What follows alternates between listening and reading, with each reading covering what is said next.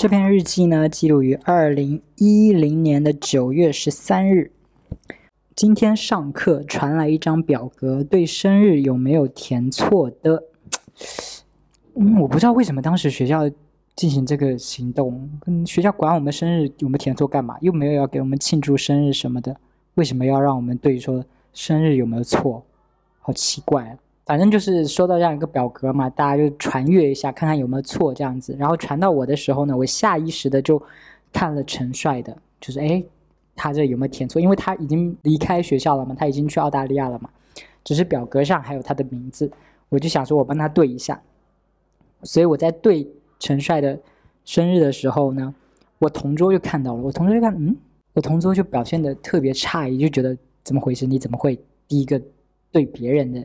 对陈帅的那个生日，后来下午的时候，他就跟另外一个叫周卓贤的同学说：“你知道吗？今天上午拿到那张表格的时候，杨康，杨康就是我的名字，说杨康先看的谁的？然后周卓贤就说陈帅，接着就是庆伟，就是我不是老是说陈帅是我大老公，然后李庆伟是我二老公，什么什么之类的。”但是我只觉得我应该就只有在他们面前开玩笑。可是呢，这个不熟的同学呢，居然也就是好像很了解我的八卦一样，就是说啊，那一定是先看了陈帅的，然后再看了那个谁的，感觉我的八卦就已经好像全班全世界皆知的那种感觉。然后日记接下来一段呢，就是。说我报了瑜伽班，因为我之前体育课的时候选的是排球，后来我就报了瑜伽班，这个就是我记录的。老师叫朱国琛，把那一篮的羽毛球拍和排球拿到集合的地方。嗯，我们上瑜伽课为什么要拿羽毛球拍和排球啊？好奇怪。反正就是上瑜伽课的时候，老师可能就想说大家自由活动，就去打羽毛球或者是打排球什么的。就让一个叫朱国琛的男生去把那个羽毛球拍跟排球拿过来，然后那个男生就说：“为什么让我拿？”老师就说：“因为你是男的啊。”旁边就有女生 A 说：“谁让你是全班唯一的男的？”女生 B 就说：“还有一个，还有一个就是我，因为之前瑜伽班的时候就只有一个男生，就是这个叫朱国琛的男生，所以他一直可能都是负责干体力活的那个。”可是我来了之后，我就变成第二个男生了。但是我是新的嘛，我是新来的客人嘛，所以老师可能不好意思，就是跟我还不熟，就让我去搬东西，就让那个朱国琛去。然后别的就有女生说啊，他因为你是全班唯一的男生。然后另外一个女生就说不是啊，还有另外一个。然后那另外一个就是我这样子。然后呢，那个朱国琛就说为什么不让杨康拿？就是我，他他就直接问老师说为什么不让我去拿？然后我就默默的装作没听见。然后我当时内心是想说，他讲那么大声，是不是想要认识我呀？就是故意好像制造一点机会跟我认识那种。然后我在日记里说，我可是没有很想跟他做朋友。然后另外一个女生同学就问我说：“你认识他吗？”就问我：“你认识那个朱国成吗？”因为他那么大声叫我名字。我说我不认识。他说：“那他怎么会知道你的？”就是他怎么会知道我的名字呢？然后我就想说，嗯，反正肯定是因为陈帅，因为他他呢，这个朱国琛就是之前说我是陈帅老婆的那个男生，然后他就是之前某一次我看背影，我以为他是女生的那个男生，他就是有点胖胖的、有点娘的一个男生，然后我就觉得我很糟糕，你们懂吗？就是我为什么不愿意跟他做朋友？因为我觉得他很娘吗？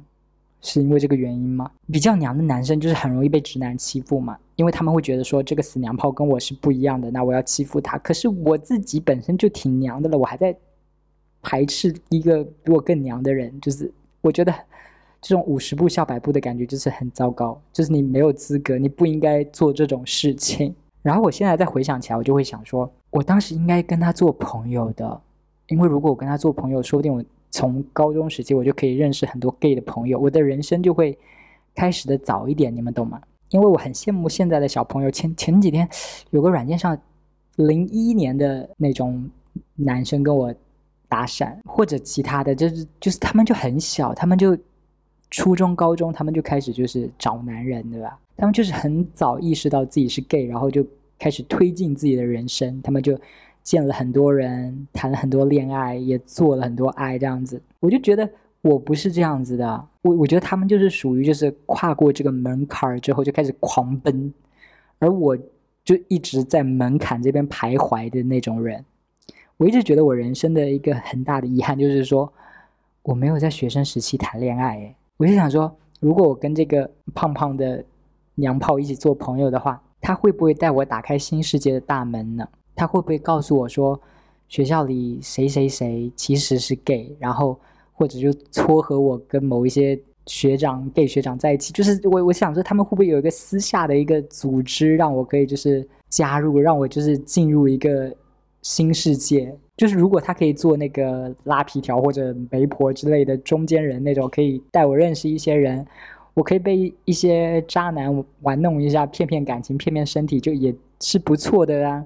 因为我觉得我很长一段时间我是没有 gay 朋友的，就是高中我没有 gay 的好友，然后大学也没有 gay 的好友，反而是大学毕业之后我才认识了九六零，然后我们才变得比较好一点。后面虽然有认识一些 gay 的朋友，但就不是那么亲密了。不是那种我觉得我可以放心的，就是打扰他，然后分享一些屁事的那种朋友。就是大学之后是这个状态，然后大学之前就完全是没有的，是没有一个 gay 的朋友可以让我就是聊这些困扰啊、心事啊，我都是写在日记里或者写在微博小号里。对，所以我觉得很期待说，如果我可以重新回到那个时候，我是不是我应该跟他做朋友？然后我可能会拓宽我的社交圈，我可以认识到更多的 gay。所以我就可以更早的开始自己的恋爱之类的，对吧？但我也不知道，就是跟他就算真的做成了朋友，是不是就能过上我想象这种生活？因为他也有可能是一个非常失败的 gay 啊，他可能也就是不认识任何其他的 gay，因为他也不算外形很出众的那种嘛，他可能也是属于鄙视链底端的那种。会不会我们两个就是 同病相怜，都期待着对方为？彼此打开新世界的大门，结果都没有。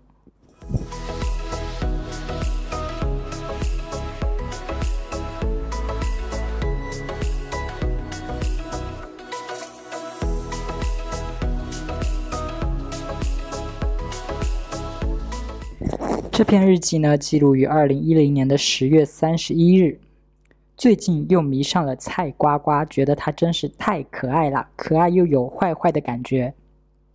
蔡呱呱是谁呢？嗯，他是一个台湾的不太知名的一个小明星吧，我觉得他原名叫蔡桂林，然后我记得他是参加过棒棒糖男孩，然后他还是炎亚纶的绯闻男友。写日记的这个期间，我最喜欢的长相是他和那个 Mario 的长相，就是《暹罗之恋》里面那个 Mario 的长相。然后这篇日记我就是。很喜欢菜瓜瓜的长相，所以我又开始陷入了容貌焦虑。我就说，他真的超爱自拍，而且即使他做的鬼脸有多丑，都还是看得出他的可爱，很都很帅，很想像他一样整天照相记录一下自己的一点一滴，有一种很欲望都市的感觉。可是咔嚓一下转过来，发现自己咋还那么丑？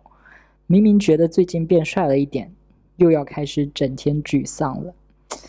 唉。就是你，你可能平时看不到自己的长相的时候还没事，但是你一自拍，然后就发现，哎呀，咋这么丑？然后你就会觉得好难过。那个时候的我是这样子的。然后接下来说，拍下照片放在电脑屏幕上跟他对比，眼睛太小。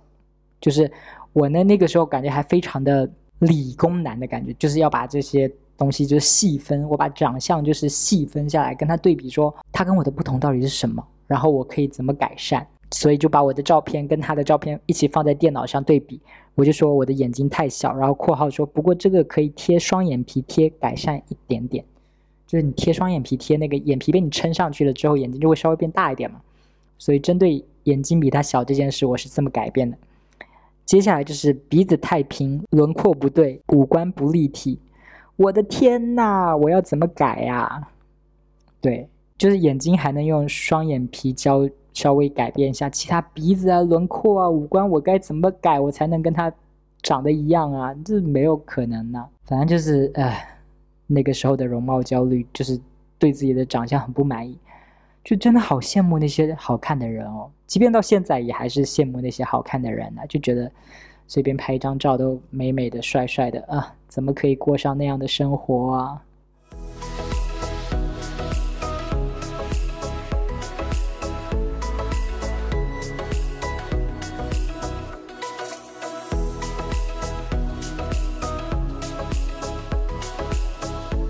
这篇日记呢记录于二零一零年的十一月二十二日。然后记录时间是晚上八点，八点之前。然后我在日记开头还写说，一大堆做不完的作业之前，也就是我可能就是心里很有满满的想要倾诉的欲望，就是在还没做作业之前就赶紧写的这篇日记。日记的内容是：同桌啊，同桌，平时打打闹闹倒还好，有时候会像发疯般就脾气上来。好像是在作业做不出来的时候，就会莫名其妙的发飙。之前我就很不幸的被他凶了几次，但是隔一天就装作没事就过去了。不知道他是不是也觉得不好意思，就装作什么也没发生。就是这个同桌呢，是我第一次跟他做同做同桌，之前都不是他。然后这个同桌是那种成绩蛮好的，很认真学习的那种，然后。一开始好像没什么，但但就是相处下来，我发现他就是好像会在作业做不出来，就是解题解不出来的时候，他就会陷入一种很沉闷的、很郁闷的那种心情中，就开始脾气变很大。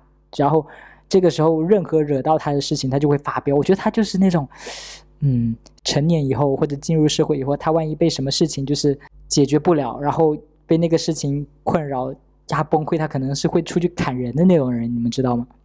然后我接着往下念日记的内容。下午，周阳转过来，周阳就是我之前说的比较要好的一个男同学，然后他刚好坐我前面，我们就经常会聊天什么的。下午，周阳转过来，他就说，就是他他坐我前面，他转过来跟我聊天嘛。然后我同桌就说：“你们是不是每节课都要唧唧歪歪一下？”然后我在日记里说：“我还以为他开玩笑呢，结果我发现好像不是，他发飙是没有任何预警诶。后来他好像解出题了，又正常了点，就是他他可能在解题过程中被打扰到，他就觉得很烦的。然后他解出题了之后，他心情就放松，就没有那么大的攻击性。然后看他正常一点，我就我就没多想，有问题就问。可能他又遇上了新难题，我就很不幸的中枪。不过可以感觉到他比平时有克制一些。后来周洋再次转过来，我当时已经保持 silent，不敢惹他了。结果周洋就说：“你是不是做不出来？都快哭了。”哇塞，他怎么敢惹他？就是我已经感觉到我那个同桌心情不好，他感觉是要爆发的那种人了。然后我就不敢说话，我就很沉默了。结果周洋还转过来问那个同桌，就是挑衅我同桌说：“你是不是做不出来？都快哭了。”他可能只是想开玩笑的缓和一下气氛那样的。可是我同桌没有要跟他开玩笑哦。我同桌就瞬间就抓狂了，就对周阳说：“我警告你，巴拉巴拉巴拉巴拉巴拉。”后来我忘记了，但是我就记得他很凶的说：“我警告你，巴拉巴拉巴拉巴拉。”然后他就带着包去培优去了。培优就是我们当时就是好学生可以去报名参加的一个补习这样子。然后他就拿着包，他就培优去了。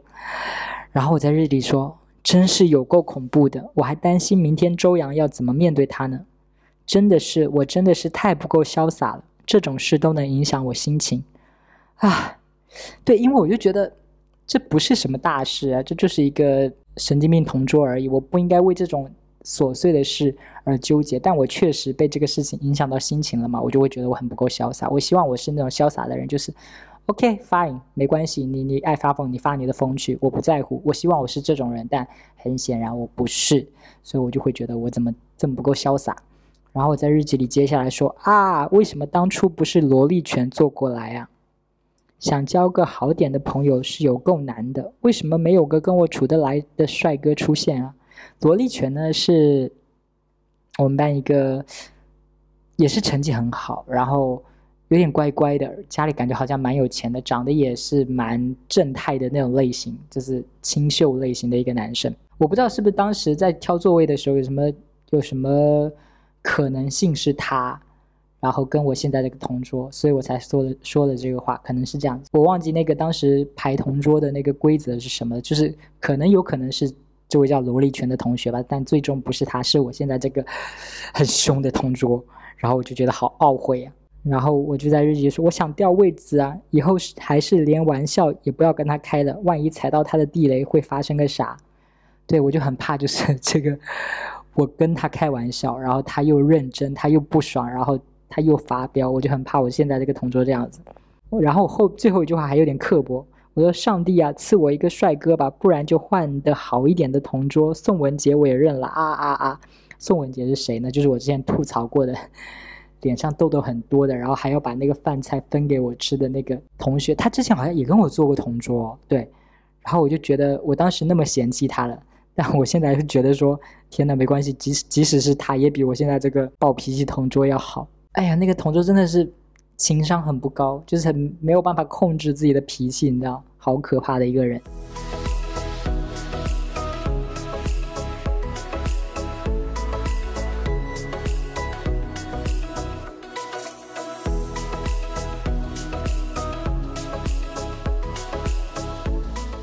这篇日记呢，记录于二零一一年的三月三日，三月一日。我之前回忆过好几次这个画面，然后这一次我终于念到了，就是关于英语老师在课上，哎，我不懂那算不算捉弄我、嘲笑我，还是呃算是保护我之类的吧？就是我来念一下日记的内容啊。昨天英文完形讲到。啥女生青春期的时候会对男生很害羞，后来英语老师就讲说，看到女生脸红是，哎，啥东西啊？反正就是嗯，英文的一篇完形填空，然后讲到了什么男生看到女生会脸红之类的事情什么的，然后英语老师就说，男生看到女生脸红是正常的，要是看到男生脸红那就不正常了。说完，全班就爆笑，你知道，因为老师可能就开了一个基佬的玩笑，你懂吗？就是男生看到女生害羞很正常，要是看到男生脸红，那就啊，然后全班就爆笑嘛。全班爆笑之后呢，英语老师就很严肃的说：“玩笑开一下就好了，指名道姓就过了哦，就不好玩了。”然后他就一直说这个话，就是说玩笑开一下就好了，不要指名道姓这样子。然后我就在想说，指名道姓。他说的是谁？他说的就是我，是不是？因为我当时坐第一排，我就想说，是有人在我身后指我了吗？还是说念了我的名字，就是指名道姓说我我是那个看到男生会脸红的人之类的？然后英语老师可能出于就是保护我的那个感觉，就说不要指名道姓哦，指名道姓就不好玩喽，就玩笑就开过了，什么什么之类的。我记得我当时就整个很窘迫。我当时就脸很红，然后我就低着头，我就感觉到他们肯定会把这件事联想到我跟陈帅身上，我就是那个看到男生会脸红的人嘛，对吧？我就觉得他们一定是这样子，但我日记里好像并没有很多的感触，我就说老师讲的是我吗？也许大家都心知肚明了吧？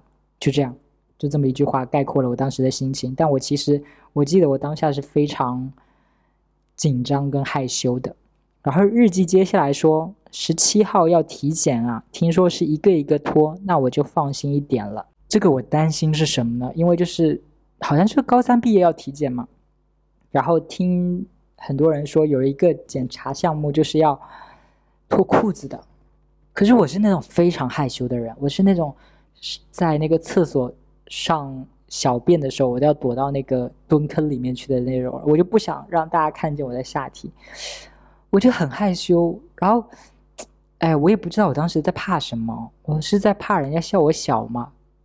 可是我也没有在在乎说人家夸我大什么的，应该也没有人会觉得我下面有多大之类的吧？就是那些男同学，我就觉得很害羞，我不知道为什么，就是因为我跟那些男同学可能关系也没有很好，然后我就很害怕他们看到了会怎么笑话我之类的，我不懂，反正当时我就非常紧张，我就很怕是，我怕的是。大家看到了，因为如果只是医生看到，医生一个一个进房间，然后一个一个脱裤子给医生看，那好像没什么。但是我就怕，就是大家所有人都在这个房间里，然后医生说脱裤子，然后我脱了，然后所有人都看着我的那个，我就觉得好可怕。然后根据日记的内容，就是我好像得到了一个消息，说是一个一个脱，然后我就稍微放心了一点。但其实我也不知道当天检查会是什么状况，所以我就是有在担心这件事情。哎，我不知道是不是只有我，当时高考的时候有这个体检。现在大家就是高三毕业了，还有这个体检吗？就是要脱裤子什么检查？我我我现在都不知道那个检查到底是在检查什么。哎，我记得当时医生是让我脱裤子给他看了我的下体，但是这到底是在检查什么？检查我到底是不是男的吗？就是检查我到底有没有这个器官吗？还是说有没有长毛发育什么之类的？到底是在检查什么？因为他就随便看了一眼，他也没有。就是给我翻起来检查那些什么东西，他就是这样看了一眼，这样眼能看出什么东西啊？真的好困惑。但是如果有人有答案的话，可以评论告诉我，就是那个检查到底是在检查什么？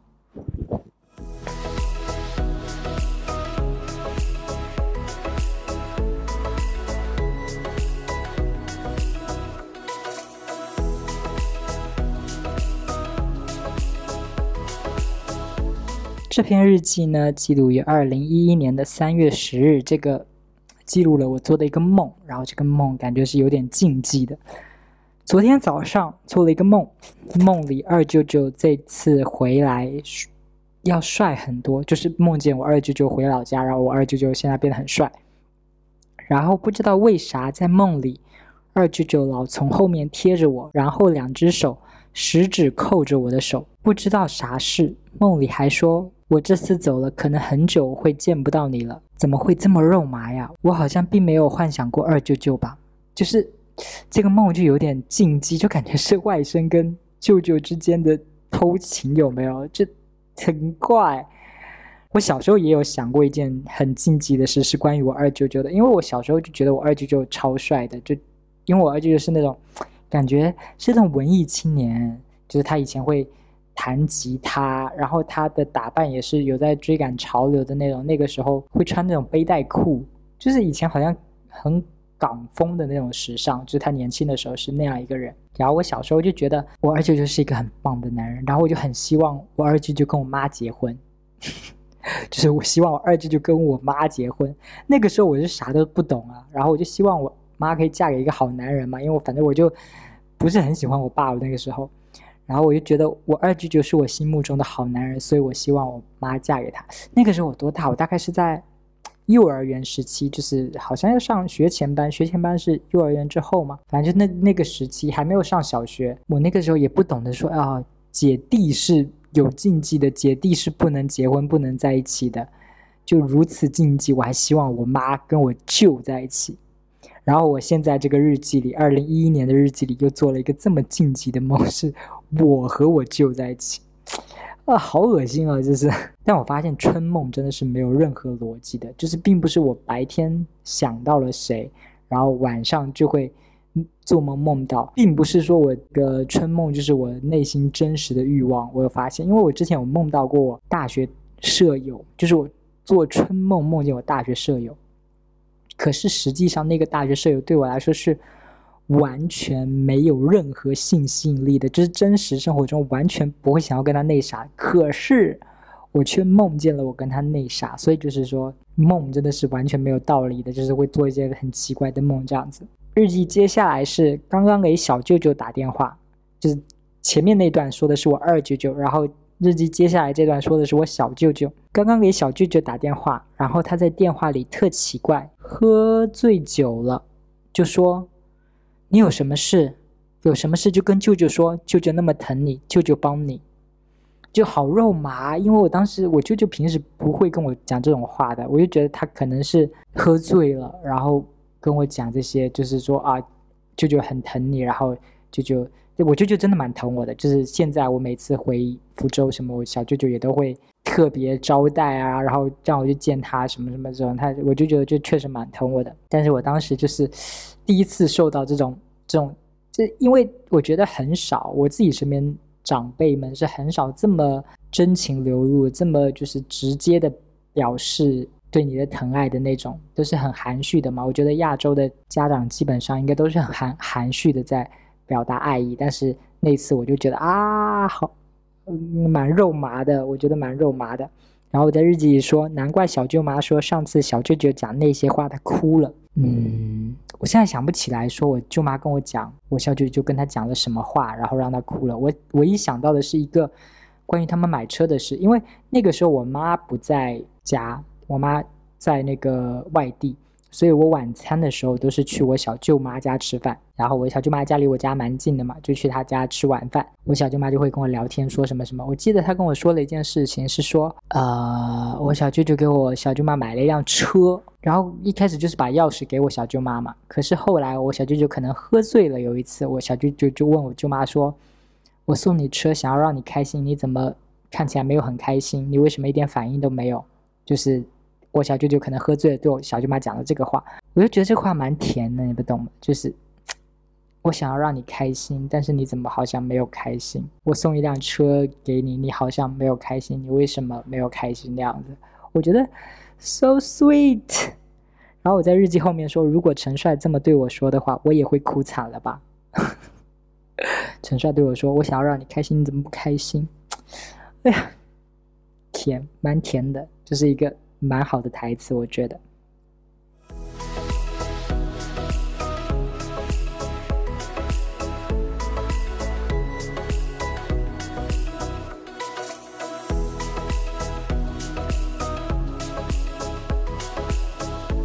这篇日记呢，记录于二零一一年的三月十五日。我开始念日记的内容。我是不是太客气了？对家人，我以为跟我妈说叫我姑去开家长会，她会问他要不要去。结果他说好的。我可是高三哎，怎么也不想想会有啥大事啊？就是，呃，那个时候我高三嘛，然后我妈不在家，她在外地，那她就没有办法来开我的家长会。但我内心是觉得说，高三的家长会是很重要的。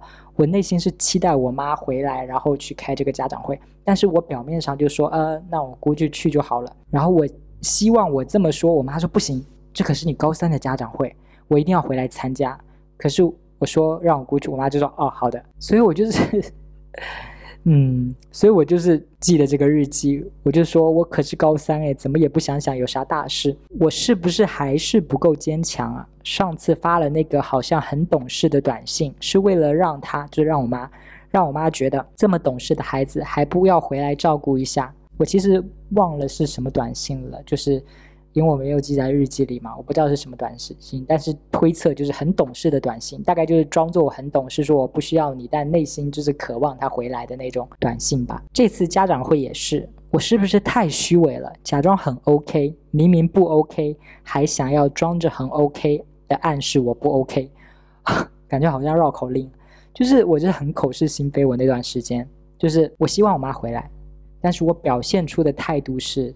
你不用回来，我很好，但我内心就是希望说，我说你不用回来，但是你回来啊，就是我发现很多人都是这样子的，就是你不直说你要什么，但是你又渴望对方。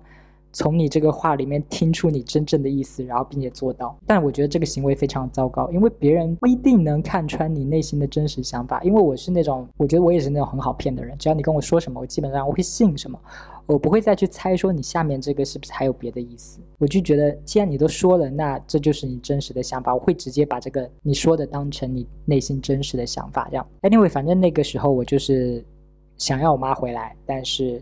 我装作我很坚强，我一个人可以 handle 所有。我说我可以，然后我妈就真的哦，你可以，那好，你照顾好你自己。我妈就没有要回来这样子。然后我在日记里说，真的活着是一种修行，我真的功力尚浅啊。大姨在真不好啊。就是呃，大姨在是什么情况呢？那个时候我大姨要装修房子，然后她家也在我家附近。她在装修房子的话，她就没地方住嘛。她如果在租房子的话，就是一笔额外的开销。然后我那个时候就只有一个人在家，然后我就一个人住一套房子，晚上去，白天就在学校吃饭，晚上呢就去。我舅妈那边吃晚饭这样子，我大姨就想说，她刚好她家在装修房子，我家又这么近，她就来借住我家，而且负责了我的晚餐，就是我就不用去我舅妈家吃晚饭了，她就做饭。但我记得那个时候我大姨做饭真的是让我觉得很生气。我觉得我妈做饭基本上会有肉有菜什么的，我小舅妈也是，我小舅妈就是会会兼顾到营养这方面，就是有肉有菜有主食什么。我大姨就是煮什么饭？我大姨就是煮了一碗稀饭，然后就是炒一盘胡萝卜和一盘黄瓜。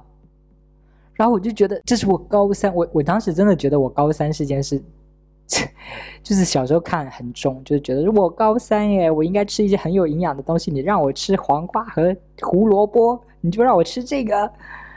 然后我当时就有点气，这样子。我记得我当时还要跟我妈抱怨这个事情。我接着往下念我日记啊，就是大姨在真不好啊，太拘束了，就怕她会说我唱歌也不敢很爽快的唱，憋死我了。为啥非要这个时候装修啊？就是说她为什么非要这个时候装修？因为我平时我自己在家的时候，我一个人的时候，或者我妈在的时候，我也是这样子，就是早上刷牙洗脸的时候，会把那个手机的音乐播放开，然后我就开始感觉跟唱卡拉 OK 一样，我就一边唱歌一边就是做事情，包括那个洗澡的时候也是这样子。但是就是我大姨来我家。然后我就跟他没有那么亲近嘛，我就不敢在他面前大声的唱歌唱出来，然后我就觉得憋得好难受哦，而且就怕他会说我，他就是那种很爱批评别人的人，然后又很怕说，我是不是哪里又怎么样，他又会觉得我不 OK 什么什么之类的。然后日记最后一句呢是摘抄了 Maria Carey 的歌词，I can make it through the rain，对，就是抄了这一句，我可以。通过这风雨，我可以穿越这场风雨。